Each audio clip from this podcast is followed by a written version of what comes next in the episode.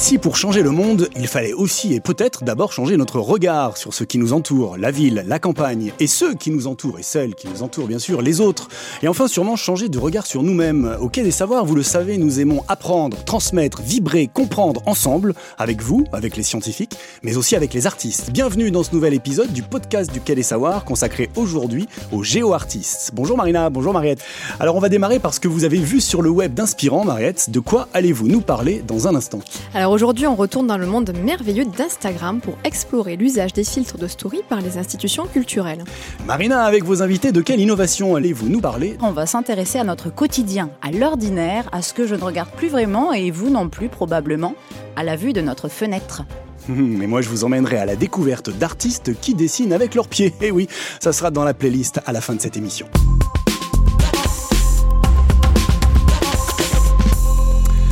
Vu sur le web, Mariette, c'est à vous. Dites-nous en plus sur les filtres de story sur Instagram. Mais qu'est-ce que c'est? Alors, si vous êtes utilisatrice ou utilisateur d'Instagram, et plus particulièrement dans des stories, ces publications photos ou vidéos éphémères, vous n'avez pas pu passer à côté de la folie donc de ces filtres. Alors, les filtres Instagram sont des effets que vous appliquez sur la photo que vous prenez et mmh. qui vont permettre d'agrémenter le rendu en changeant la couleur, le grain ou bien en rajoutant des éléments décoratifs. Un filtre photo. Oui, voilà, mais c'est encore plus, vous allez voir, puisque vous pouvez aussi justement rajouter du décor autour, euh, et grâce notamment à ce en réalité augmentée. Donc vous savez, cette méthode qui permet d'incruster de façon réaliste hein, des objets virtuels dans une séquence d'images, vous pouvez également rajouter des éléments qui vont suivre les mouvements de votre visage ou de votre corps, et vous transformer en animal, en star de cinéma, euh, vous incruster sur un fond d'image fixe, hein, ou encore vous permettre de jouer grâce au, au, format quiz, qui font défiler en fait au-dessus de votre tête une série d'images vous attribue l'une d'entre elles. Hein. Si vous avez sans doute vu passer le fameux Quel personnage de Disney êtes-vous hein, qui a été un des premiers à exister et qui a beaucoup tourné. Bref, la créativité de ces filtres est sans limite et permet de belles créations. Il y a de véritables artistes qui créent des filtres, hein, qui ont créé de quoi vous transformer en œuvre d'art, en vous incrustant dans un tableau célèbre ou en transformant votre, votre visage en personnage d'œuvre d'art célèbre. Du coup, je me suis demandé, est-ce que les institutions culturelles s'étaient penchées elles aussi sur ces usages? Donc, petit panorama des grandes tendances que j'ai pu dénicher en farfouillant dans le moteur de recherche des filtres Instagram. Donc le format quiz, donc ce fameux format de pancarte qui défile sur votre tête, hein, beaucoup d'institutions s'en sont emparées. C'est un bon moyen de faire connaître les œuvres des collections ou de mettre en avant d'autres thématiques de son institution. Euh, le compte Paris Musée vous révèle ainsi euh, pour quel musée de la, ville de Paris est fait pour vous. Euh, L'Ashmolean Museum à Oxford, euh, quelle bête ou quel objet bizarre des collections vous êtes. Ou encore plus proche de nous, le théâtre du Capitole qui a proposé un quiz pour dire quel opéra de la nouvelle saison est fait pour vous, etc. Les incrustations sur une image fixe, hein, on le retrouve aussi très souvent. C'est un bon moyen de mettre en avant aussi une œuvre des collections ou la façade de son musée en vous incrustant sur ce fond. Le détourage est plus ou moins réussi, hein, c'est pas encore très précis. Euh, le Museum of Illusions aux USA, par exemple, a beaucoup joué là-dessus, avait des fonds en trompe-l'œil pour que vous mimiez des scènes, hein, comme si vous tombiez d'un immeuble, ou vous battiez contre, contre des gobelins, des choses comme ça. Et enfin, les rajouts de décors ou d'éléments donc sur votre physique hein, sont ceux qu'on retrouve le plus et qui sont souvent très réussis et très bluffants. Vous pouvez ainsi évoluer dans un décor euh, composé d'éléments en 3D, par exemple des cœurs pour une expo du musée de la vie romantique à Paris, euh, des cubes colorés qui se reflètent même sur votre peau, c'est vraiment très bien fait, avec le filtre Synesthesia qui est un challenge digital et sensoriel de la fondation Louis Vuitton, ou encore vous métamorphoser. Le Torture Museum en Floride par exemple qui vous permet de revêtir une cagoule de bourreau. Je suis sûre que vous avez toujours rêvé de vous, vous imaginer un bourreau. Le musée d'archéologie de Nîmes qui vous transforme lui en silène grâce à un masque donc euh, antique, ou encore le muséum Makam en Indonésie qui vous transforme en l'artiste Melati Suryo Darmo grâce à sa coiffure très caractéristique. vous avez une jolie coupe brune euh, avec franges et carrés. Bref, beaucoup d'exemples de ce type existent.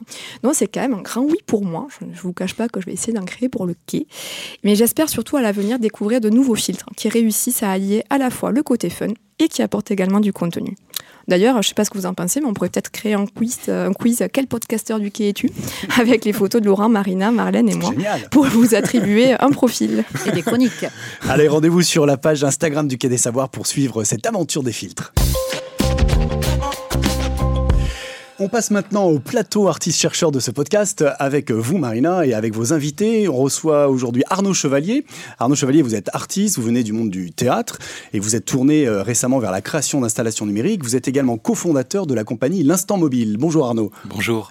Et nous accueillons également Luc Galinski, qui est professeur géographe à l'ENSAT à Toulouse. Bonjour Luc. Bonjour. Bonjour à tous les deux.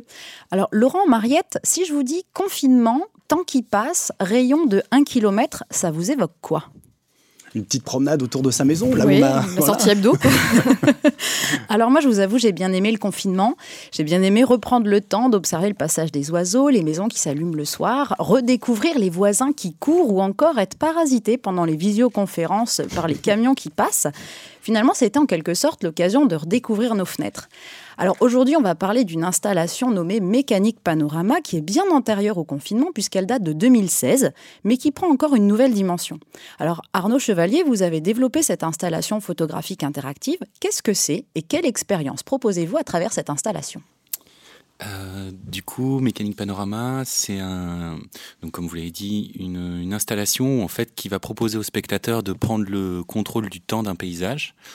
Et c'est des paysages qui sont un petit peu particuliers puisqu'on a été les, puisqu'on les capture en fait euh, à chaque endroit où on expose, euh, chez des habitants qui, euh, qui vivent dans, dans, les environs de, l'endroit où, l'œuvre est exposée. On propose aux gens, au travers de, de ce projet-là, de, de, tourner une roue qui va en fait leur permettre de faire défiler des images. C'est un mécanisme extrêmement simple et qui va en fait leur, leur permettre d'appliquer leur propre temps euh, à l'image vidéo qui a été capturée euh, donc euh, chez à l'image photographique qui a été capturée chez les habitants. Et du coup d'exprimer leur vision du, du, temps qui passe, d'aller chercher en passant le, le, temps très très vite quelque chose de l'ordre du, du, phénomène, du passage du jour à la nuit, euh, de, de, des grands changements, on va dire, de, de l'environnement, on va dire les gens qui se lèvent le matin, le, le trafic des voitures, euh, les nuages et, et, autres, et autres phénomènes. Ou alors euh, d'aller euh, très lentement et dans le détail découvrir des, des, des fragments du quotidien en fait euh, qui, euh, qui sont absolument impossibles à, à capturer avec avec notre attention puisque en fait les, les, prises de vue ont été faites sur 24 heures euh, et, que du coup on n'a jamais 24 heures à passer devant son paysage. Même pendant le confinement. Même pendant le confinement. Enfin peut-être certains, certains moines yogis ou autres euh, ont, ont, tenté l'aventure, mais, euh, mais a priori on n'a on pas cette, attention justement pour les, pour les micro-fragments. Et là donc l'installation elle propose de réinventer un peu un temps, un temps à soi, à expérimenter envers un, un, paysage intime, du coup, euh, capturé euh, chez des habitants qu'on ne rencontre pas, mais dont on va partager un petit peu une part de une part d'intimité avec eux, puisque bah, de mon point de vue, le, le paysage qui, qui, se présente à notre fenêtre ou sur, sur notre balcon, c'est un petit peu comme notre, notre propre fond d'écran à l'intérieur duquel on évolue. C'est notre, notre cadre, en fait. C'est avec mm. ça qui, euh, c'est avec ça qu'on va, qu'on va, qu'on va interagir. C'est un, un, environnement, c'est un tissu de, de, relations, de relations simples et de, et de relations généralement qu'on qu'on compte pas, en fait, justement. Euh, enfin, peut-être que, que, Luc là-dessus va me, va, me débouter, que la géographie euh, essaye de, de, prendre cette place-là. Mais... Luc Gadinsky, vous voulez réagir à ce que disait euh, Arnaud? D'abord, d'abord dire que hum, je suis très content d'être là euh, avec vous et, Arnaud parce que j'ai vu fonctionner euh, son installation euh, et je l'ai vu aussi en situation pédagogique.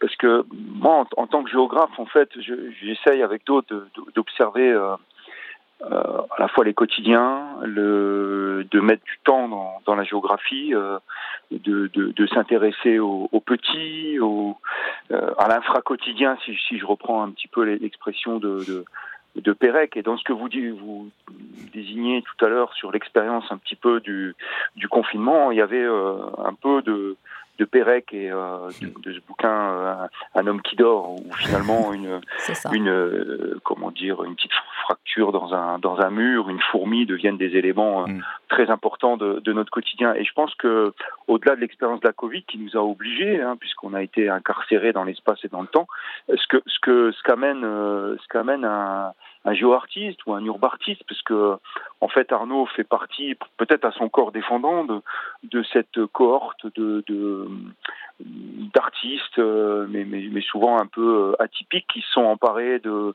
de l'espace public et qui, euh, qui, qui, interpellent et qui et avec lesquels les, les urbanistes, les, les, géographes, les architectes entament aujourd'hui un, un, dialogue. Donc on, on est passé du, du disons du, du, spectacle à quelque chose qui est soit de la sensibilisation, de l'aide à l'observation, de la pédagogie, ou voire de la, de la co-construction de, de, de quelque chose euh, qui peut s'inventer, qui peut être euh, de, de, l'espace public. Euh, voilà, donc et, et, plus spécifiquement dans, dans, ce que présente Arnaud, je trouve, je trouve intéressant.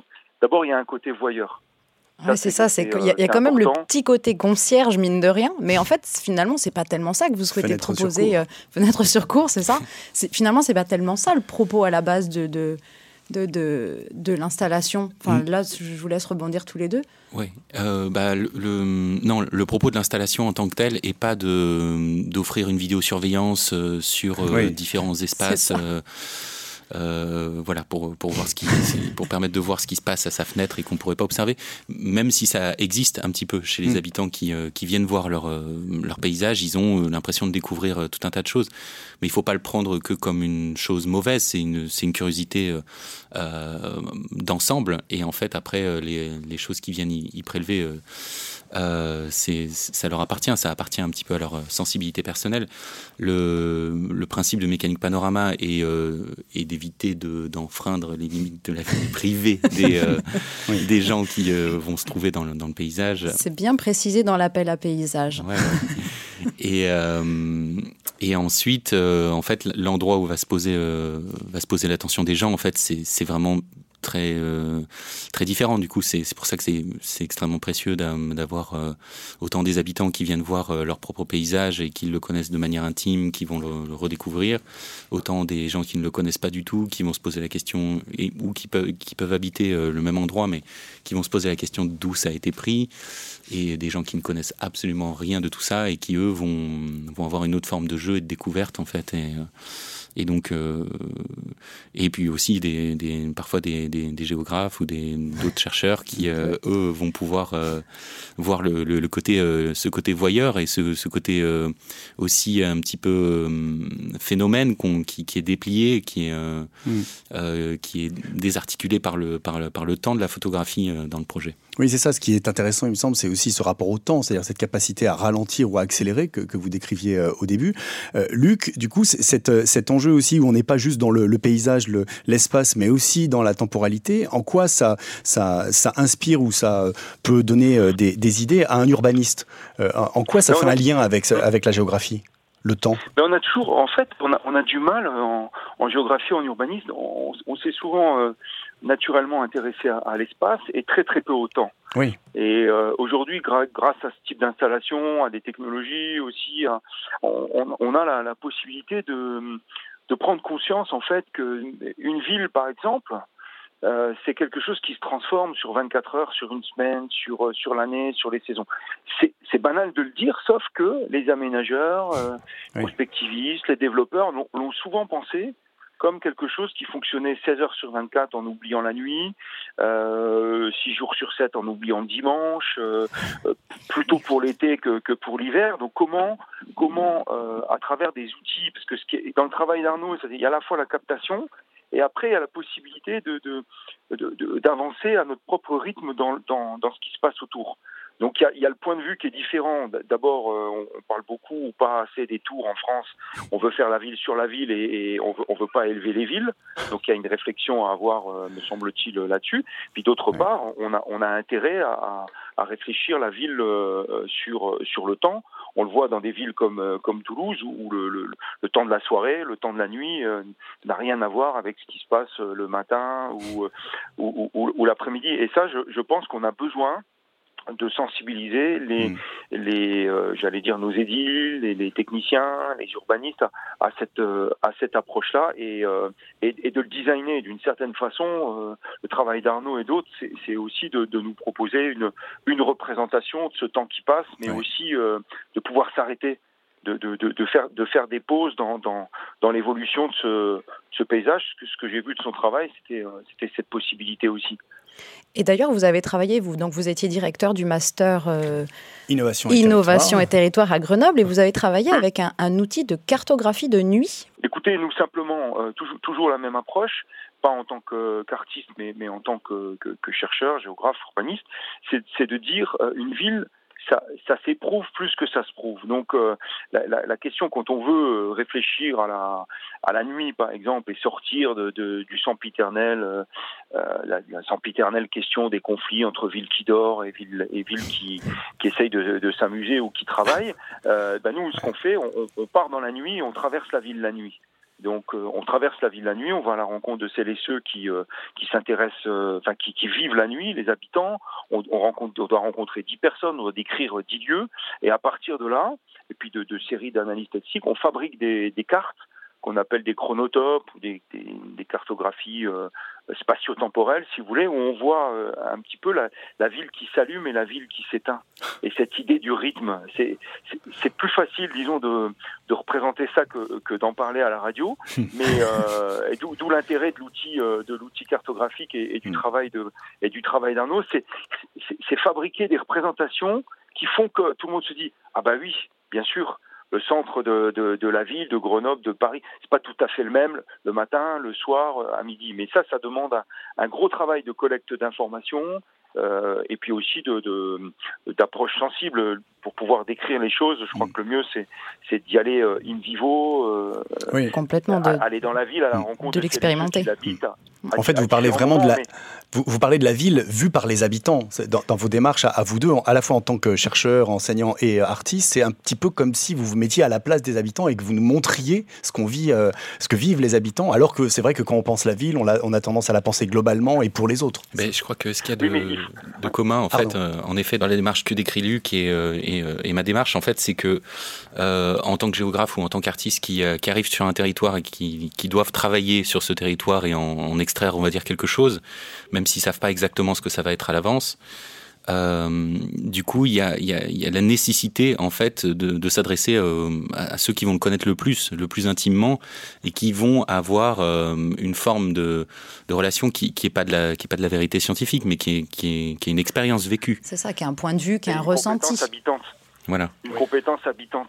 Je pense que la fabrique de la ville, tout le monde croit encore que c'est un grand élu et un grand urbaniste et, et, et une espèce de, de, ouais. de, black box dans laquelle euh, on décide de, de, la fabrique de la ville. Alors, euh, il peut y avoir ça, il peut y avoir du, du prince, euh, du prince inspiré, mais en, en fait, la réalité, c'est nos pratiques qui, qui vont fabriquer la ville. Donc, plus on va, on va rendre compte de cette complexité des pratiques, de cette multitude de pratiques, plus on, on sera capable de, de, produire une, une ville adaptée aux, Proche aux, aux besoins usages, et, ouais. et, aux usages des personnes.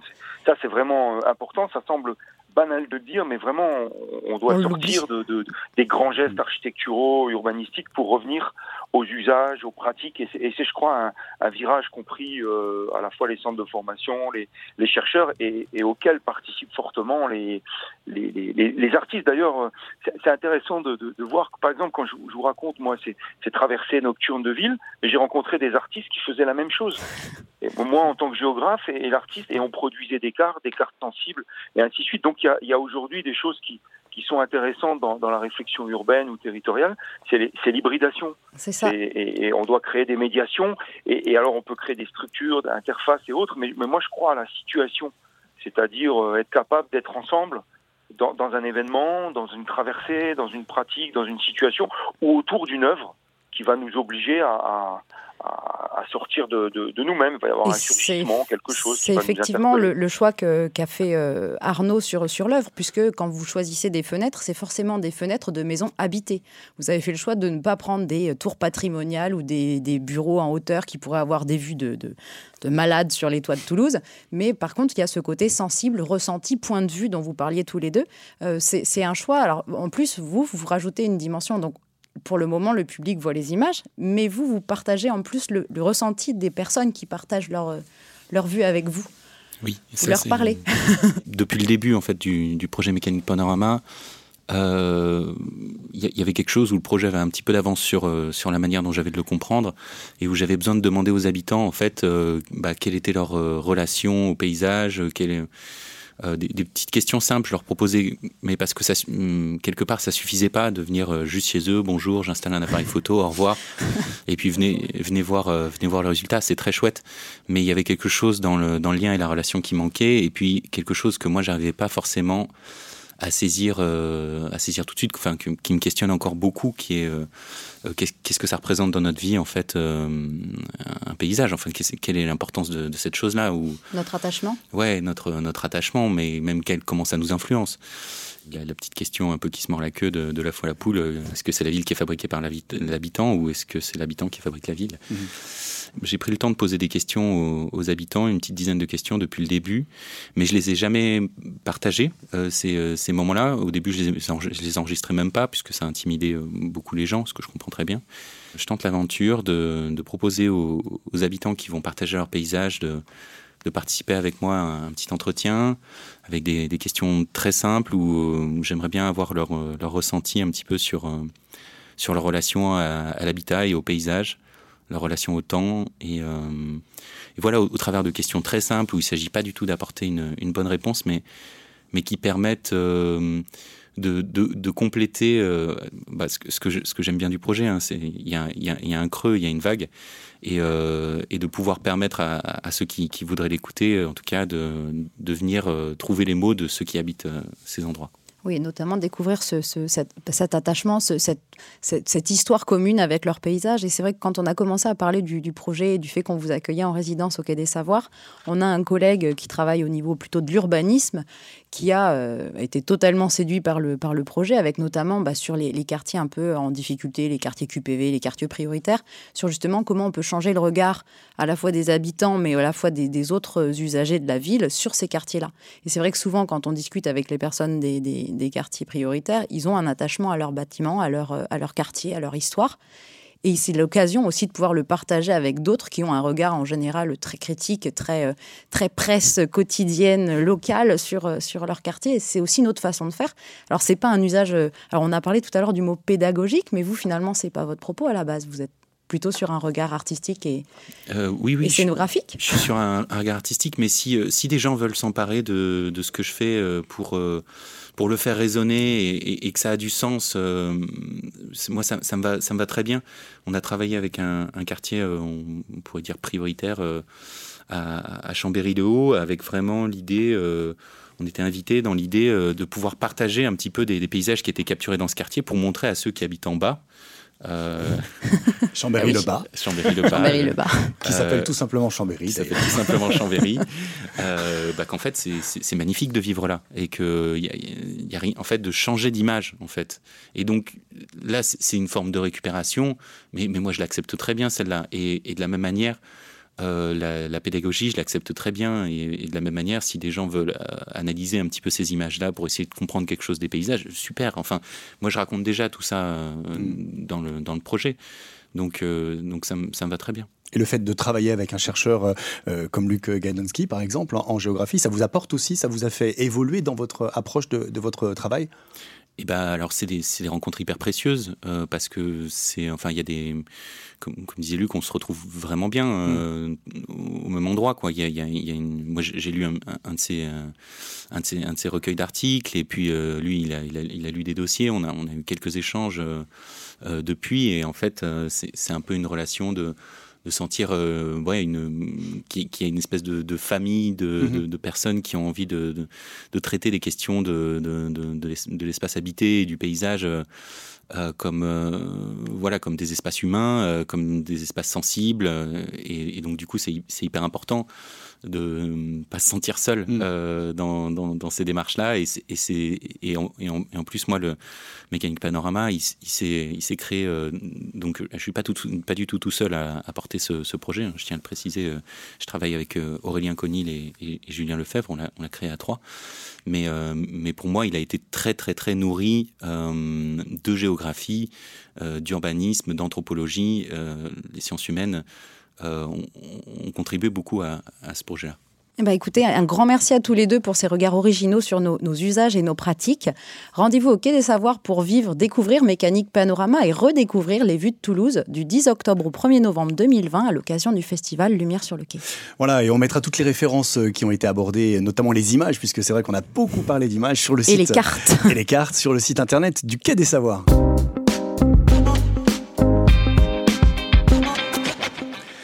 Une fois n'est pas coutume pour cette playlist consacrée aux géoartistes, je ne vais pas vous parler d'un bouquin, d'une BD, d'un film ou d'une série, mais d'un hashtag, figurez-vous, comme une porte d'entrée vers de nouveaux territoires. Ce hashtag, ou mot dièse, c'est GPS Art. Oui, ça marche en anglais comme en français, GPS Art comme l'art avec un GPS, et oui, les fameux artistes qui dessinent avec leurs pieds, ou encore GPS Drawing, synonyme en anglais qui signifie dessiner avec un GPS. Si vous pratiquez régulièrement la course à pied ou le vélo, et que vous êtes adepte des applications de géotracking comme Strava, Runtastic, Endomondo ou autres, vous savez que vous pouvez enregistrer vos parcours et les afficher sur une carte. Eh oui, l'application dessine votre parcours sur la carte comme si vous étiez le crayon qui se déplace sur le territoire.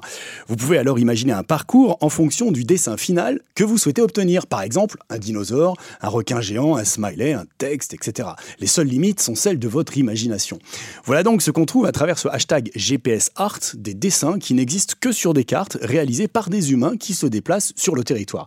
Les plus connus sont des cyclistes américains comme Stephen Lund, qui parcourt New York en long en large pour dessiner par GPS des tyrannosaures géants, une reproduction du David de Michel-Ange, Mariette, et oui, ou encore du Christ Rédempteur, la statue qui domine Rio de Janeiro, ou bien encore Michael Wallace qui arpente de son côté les rues de Baltimore, lui aussi en vélo, pour y dessiner bien sûr des dinosaures, c'est une constante hein, chez les Américains, ou même un dracar viking. L'un des artistes les plus intéressants dans ce domaine est l'anglais Jeremy Wood, adepte de l'art par GPS depuis les années 2000. D'abord parce qu'il s'intéresse à divers modes de déplacement sur le territoire, en plus du vélo ou du bateau, il utilise aussi les transports aériens pour dessiner par GPS. Il a réalisé des œuvres par avion en choisissant les vols selon leurs axes de décollage et non selon leur destination. Eh oui, dans le but de produire un dessin. Il a équipé des parachutistes, des parapentistes même pour dessiner en trois dimensions. Ensuite, Jeremy Wood m'intéresse parce qu'il ne cherche pas vraiment à dessiner des dinosaures ou des autres formes figuratives, mais plutôt parce qu'il utilise cette technique pour représenter les territoires, villes comme campagnes, à travers leur exploration physique, très souvent par la marche la ville pour la dessiner et l'arpenter à plusieurs, collectivement. Jeremy Wood révèle alors par l'épaisseur des traits, et oui, plus il y a de monde, plus, les, traits sont épais, les chemins les plus utilisés, les passages singuliers, les voies de grande circulation qui ne correspondent pas toujours aux boulevards hein, ou aux rues les plus larges. Ces dessins contribuent alors à enrichir la connaissance du territoire, de ses usages et des habitudes de ses habitants.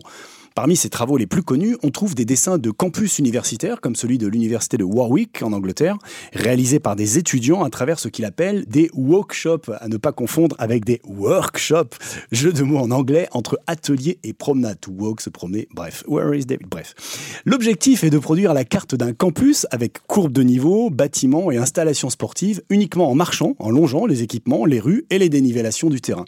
Vous l'avez compris, le GPS art est loin d'être un courant artistique. Oui, il s'inscrit dans la grande famille des arts technologiques, parmi les milliers d'expérimentations de création d'images, de sons et d'expériences que tentent les humains à chaque fois qu'ils inventent un nouvel outil ou une nouvelle technologie.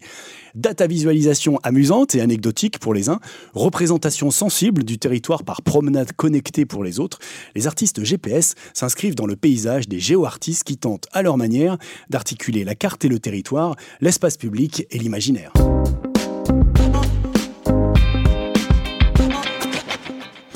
Et eh bien voilà, c'est ainsi que se terminait ce nouvel épisode du podcast du Quai des Savoirs. Merci à, nos deux invités, Arnaud Chevalier et Luc Gadansky.